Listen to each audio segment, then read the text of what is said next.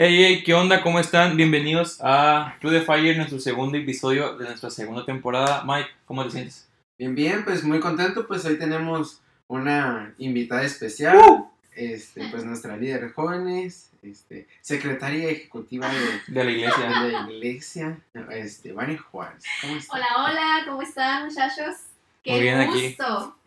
¿Lista? Lista, listísima. Primera invitada del, del podcast, Sí, ya, ¡Qué ya habíamos honor! tenido audi- audiencia, pero pero no invitado. no invitada. Me siento muy honrada por la invitación, es un gusto estar con ustedes. He estado con ustedes desde el principio, no me he perdido ninguno de sus podcasts. Ah, sin comentarios.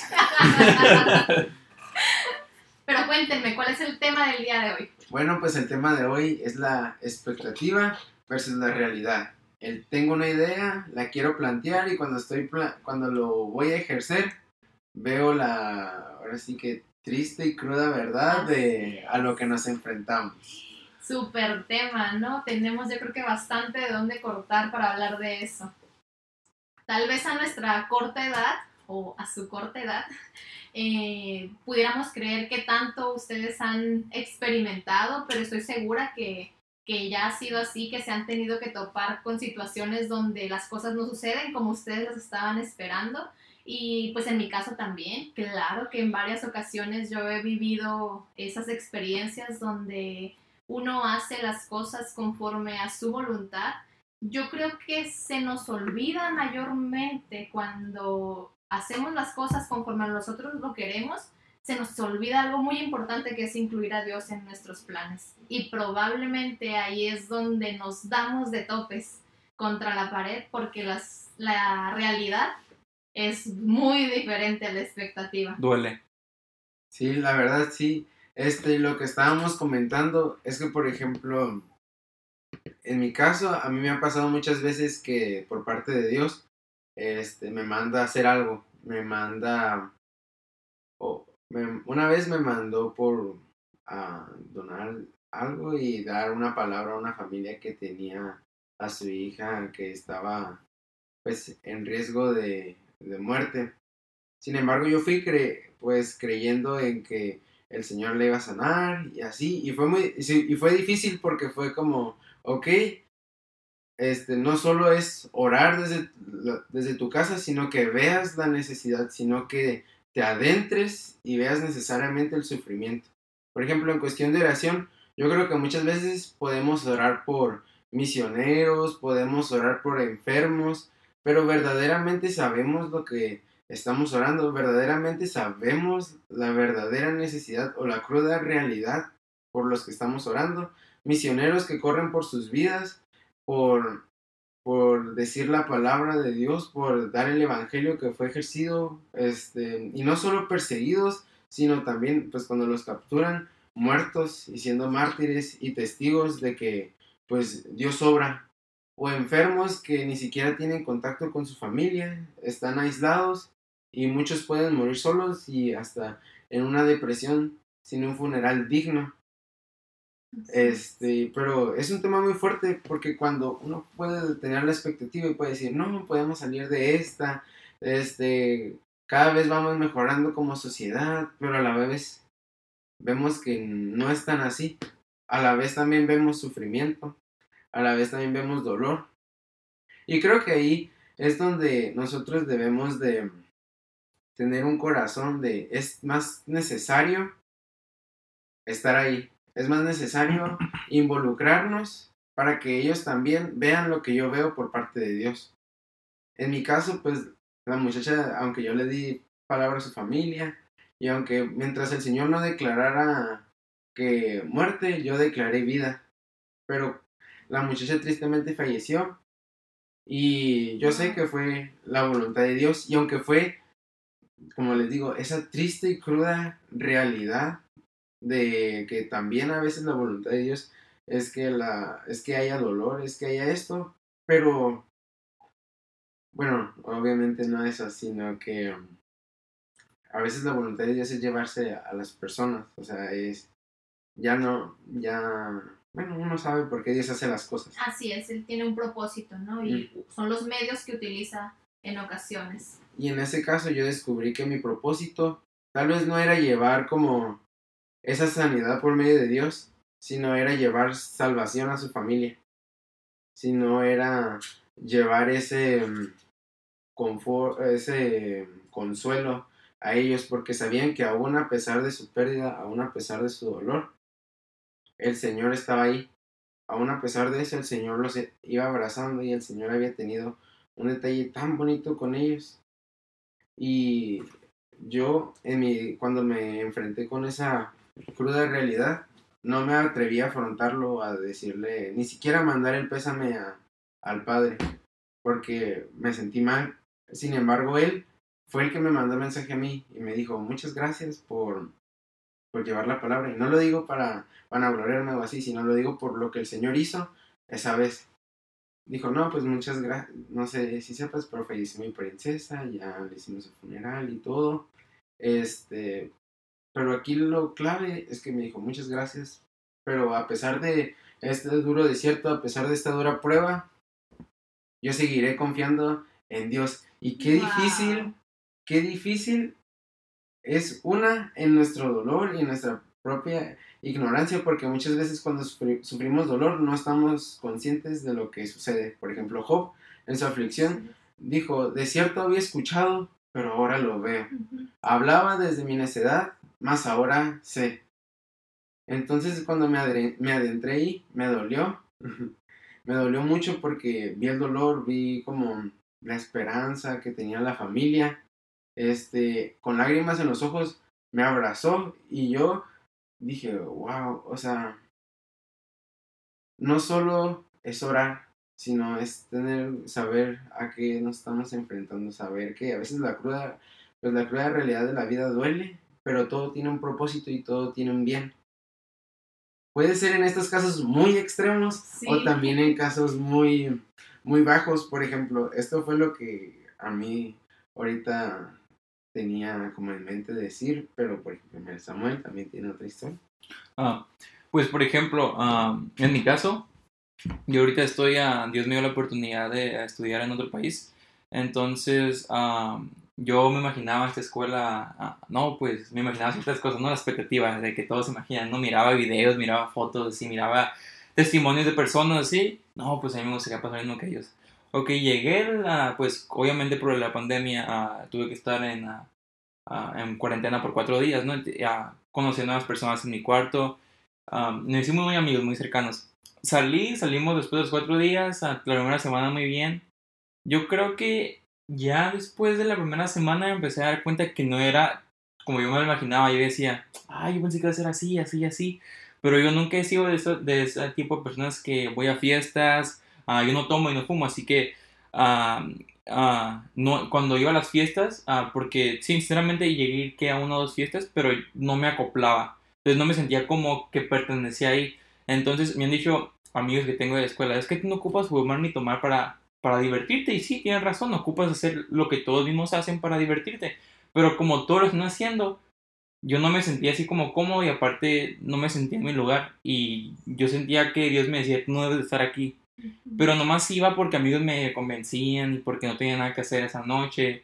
Pero yo creo que después de esas veces que fui ya no quise, me sentí como mal en ir. Dije, yo no, yo no pertenezco, yo no tengo que estar aquí, no es mi lugar. Dejé de ir.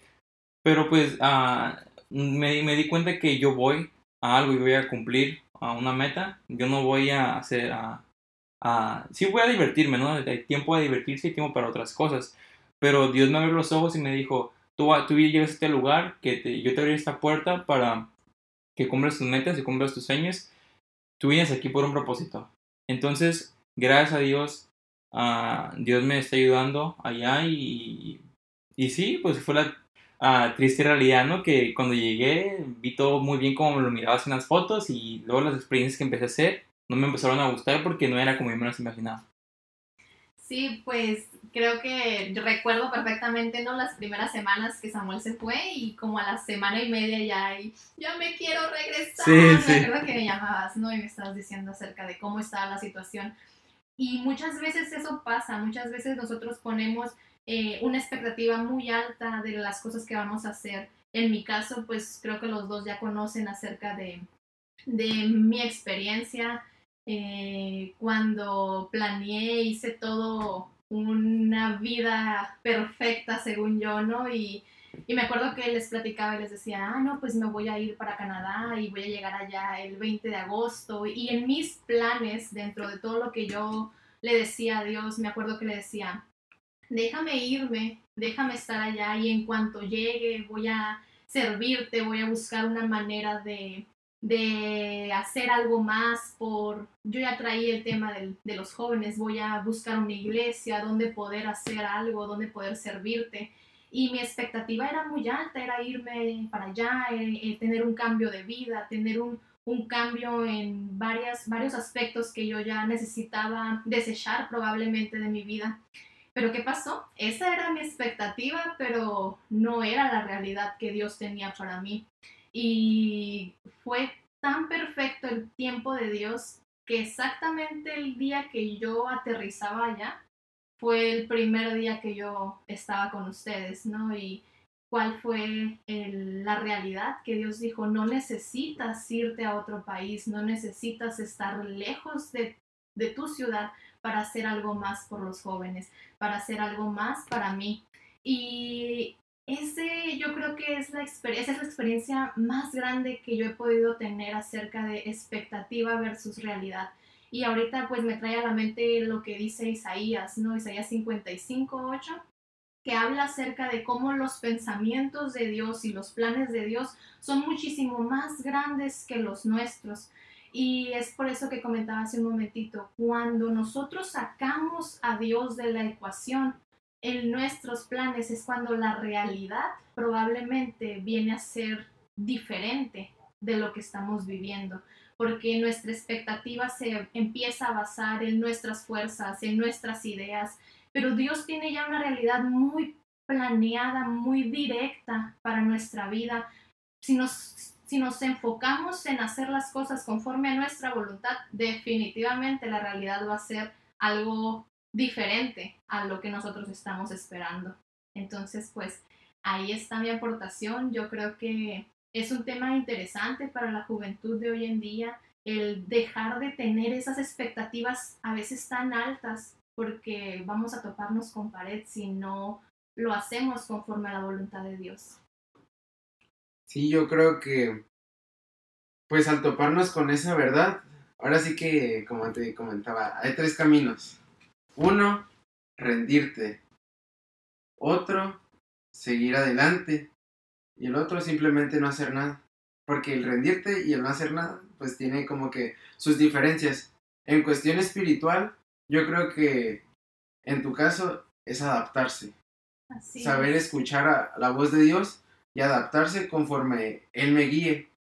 Y en esa este, cruda realidad también del adaptarse, Va a haber momentos de quebranto, va a haber momentos de dolor, va a haber momentos también de alegría, de gozo. Sin embargo, todo, eso es lo más bonito cuando nos, nos afrontamos a un llamado de Dios, a un caminar. Siempre el propósito va a ir más alto que nosotros mismos. Y eso es lo bonito de todo. Y por ejemplo, ya en cuestiones de la vida, yo creo que en el caso de Samuel, él se pudo haber rendido, él se pudo haber dicho, aquí yo no encajo, yo me voy. Sin embargo, él por un no no solo por no solo está ahí para aguantar o para decir, no, yo me voy a abstener de estar aquí y yo vengo a lo que voy, sino que también hay un propósito por el cual tú puedes ser utilizado para llegar a aquellas personas que hacen eso. Por ejemplo, en Jeremías 15, 19 no me sé muy bien, pero me gusta la, última parte de, ese versículo que dice que ellos se conviertan a ti y, y que tú no te conviertas en ellos.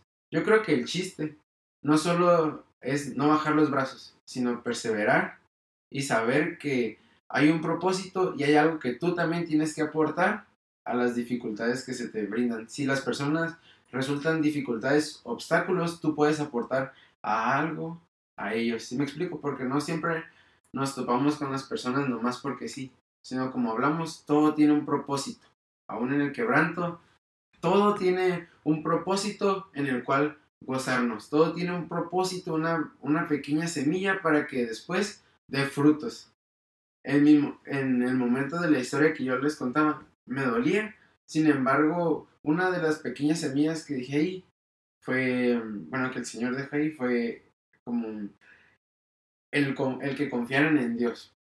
El que, el que dijeran, bueno, sabemos que a pesar de esto fueron malas noticias, sin embargo, sigo confiando en Dios. A lo mejor si el Señor no me hubiera mandado, se hubieran apartado o ya no hubieran querido saber nada. Sin embargo, dijeron, todavía creo, todavía confío. Así es. Y yo creo que eso es lo bonito, porque aún sea en situaciones extremas o en situaciones bajas, es decir, yo sigo confiando, yo sigo adelante, yo sigo aceptando que hay un cambio y que hay un propósito, pero déjame escucharte. Ah, no, pues ah, honestamente, ah, yo creo que ya por mí yo no tengo nada que decir.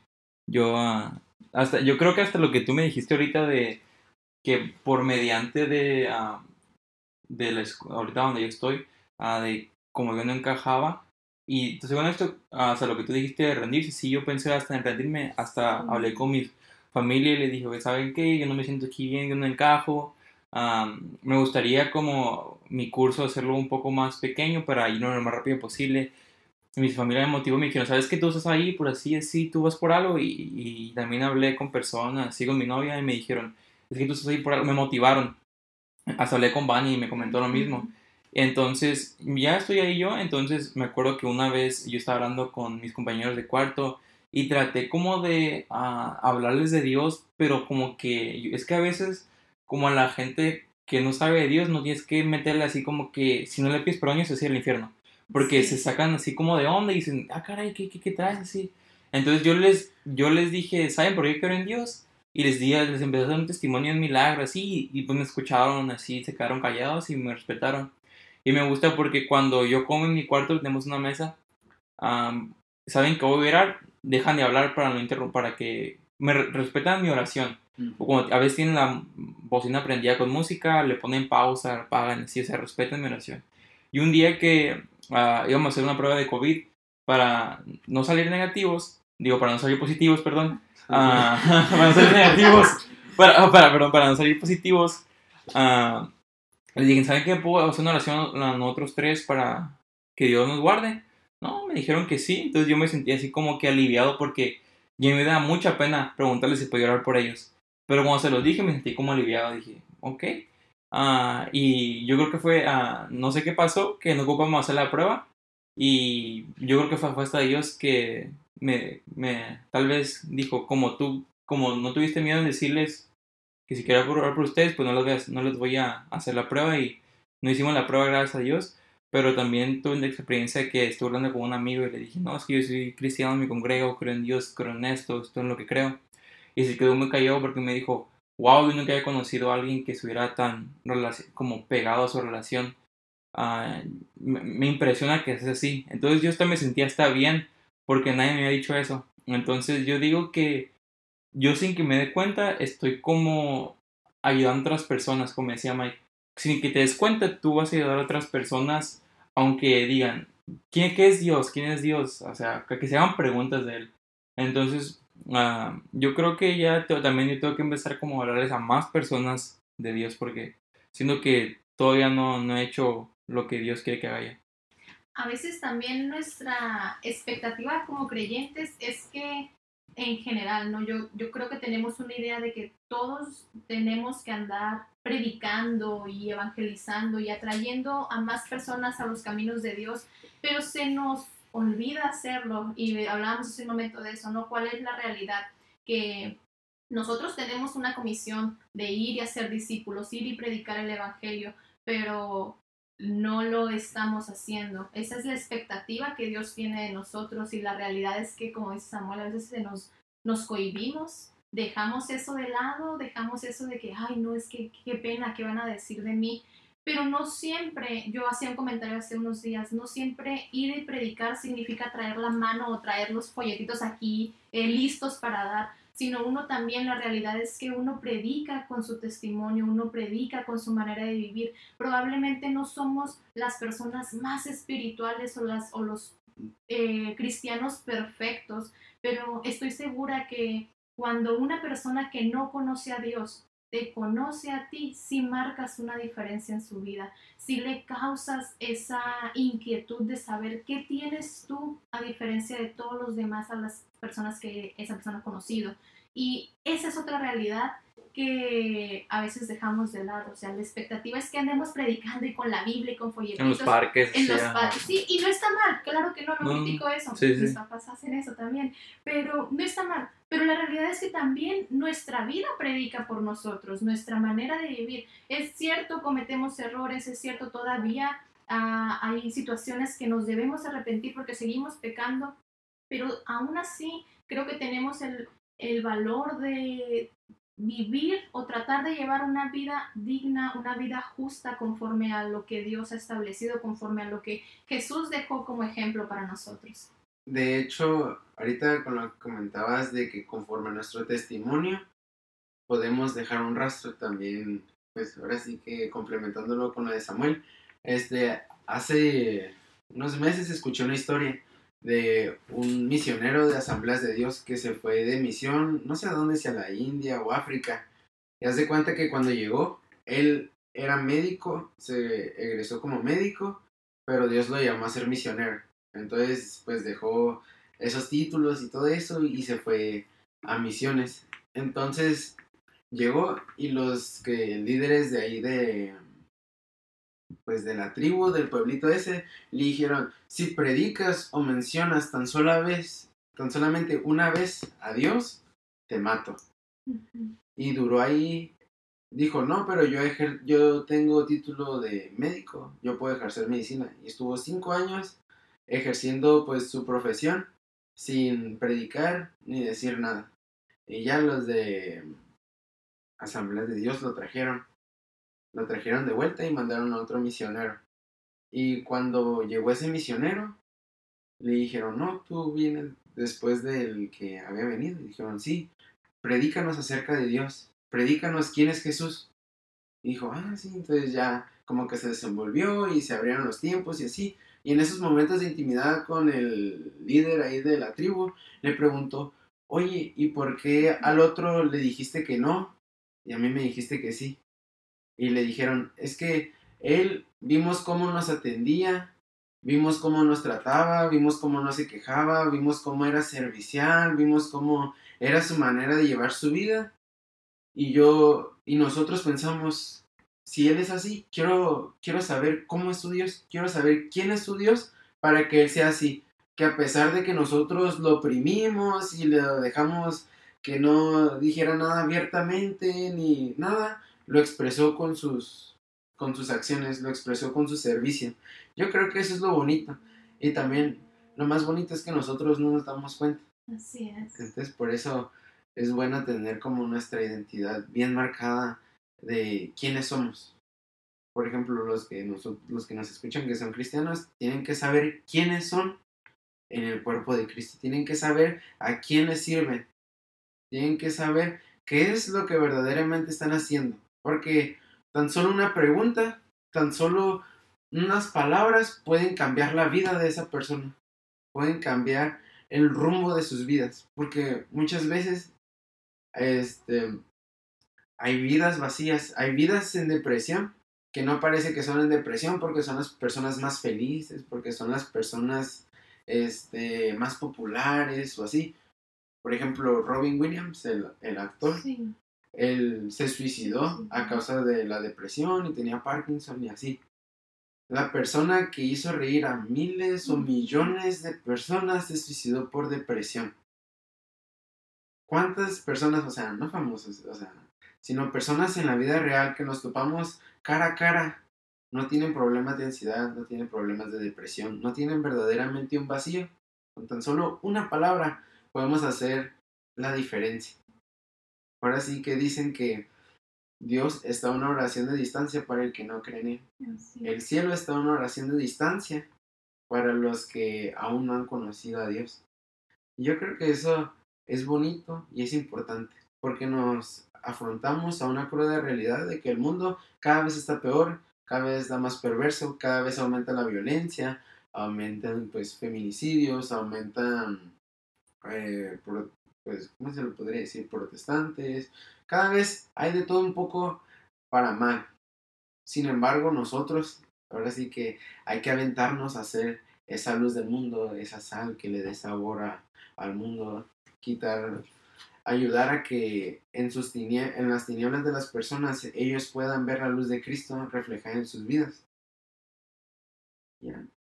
Pues sí, pues yo creo que para, para cerrar, ¿no? Yo lo único que les podría aconsejar y aportar es que si queremos vivir esa, si queremos que esa expectativa que tenemos se haga realidad, no nos olvidemos de poner a Dios en todos nuestros planes. Creo que hay un proverbio que siempre le, le decía a Samuel antes de que se fuera, el 16.3, ¿no? Pon a Dios en, pon en manos del Señor todos tus Sí. planes para que tus proyectos se cumplan. Y creo que esa es la clave para no toparnos con esa eh, realidad diferente a nuestra expectativa.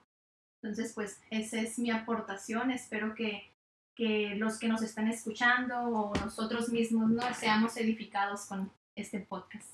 Sí, bueno, algo- ah, una cosa más para irnos. Ah, como Max ya me ha comentado, no importa si nos escuchan que 5 o 10 personas, con que una persona con lo que hablamos nosotros le cambie la vida, para nosotros estamos, estamos conformes, ¿no? No le cambie la vida, sino que como le abro los ojos, así, así como que diga, oh, yo tengo que hacer esto, esto. Esperemos como ayudar a una persona, no nos importa, y pues am, somos un podcast nuevo, ah, pues no fuimos, ah, no fuimos frecuentes por ciertas cosas personales, pero muchas gracias, Donia, por acompañarnos. Ah, gracias por darte el Gracias tiempo de estar aquí. Esperemos que luego puedas venir a otro episodio. Encantada, claro Sí. que sí. ¿Me algo que decir? Nada, nada, pues muchas gracias por escucharnos y si eres nuevo o tienes alguna duda acerca de, de Jesús o quieres saber más, pues en Spotify están los... Nuestras redes sociales. Ajá, Ah, pero ya pronto vamos a tener una red social para el podcast, así que es- es- este- esténse atentos para eso. Bueno, muchas gracias por todo. Ah, Dios los bendiga. Se cuidan. bye. Bye.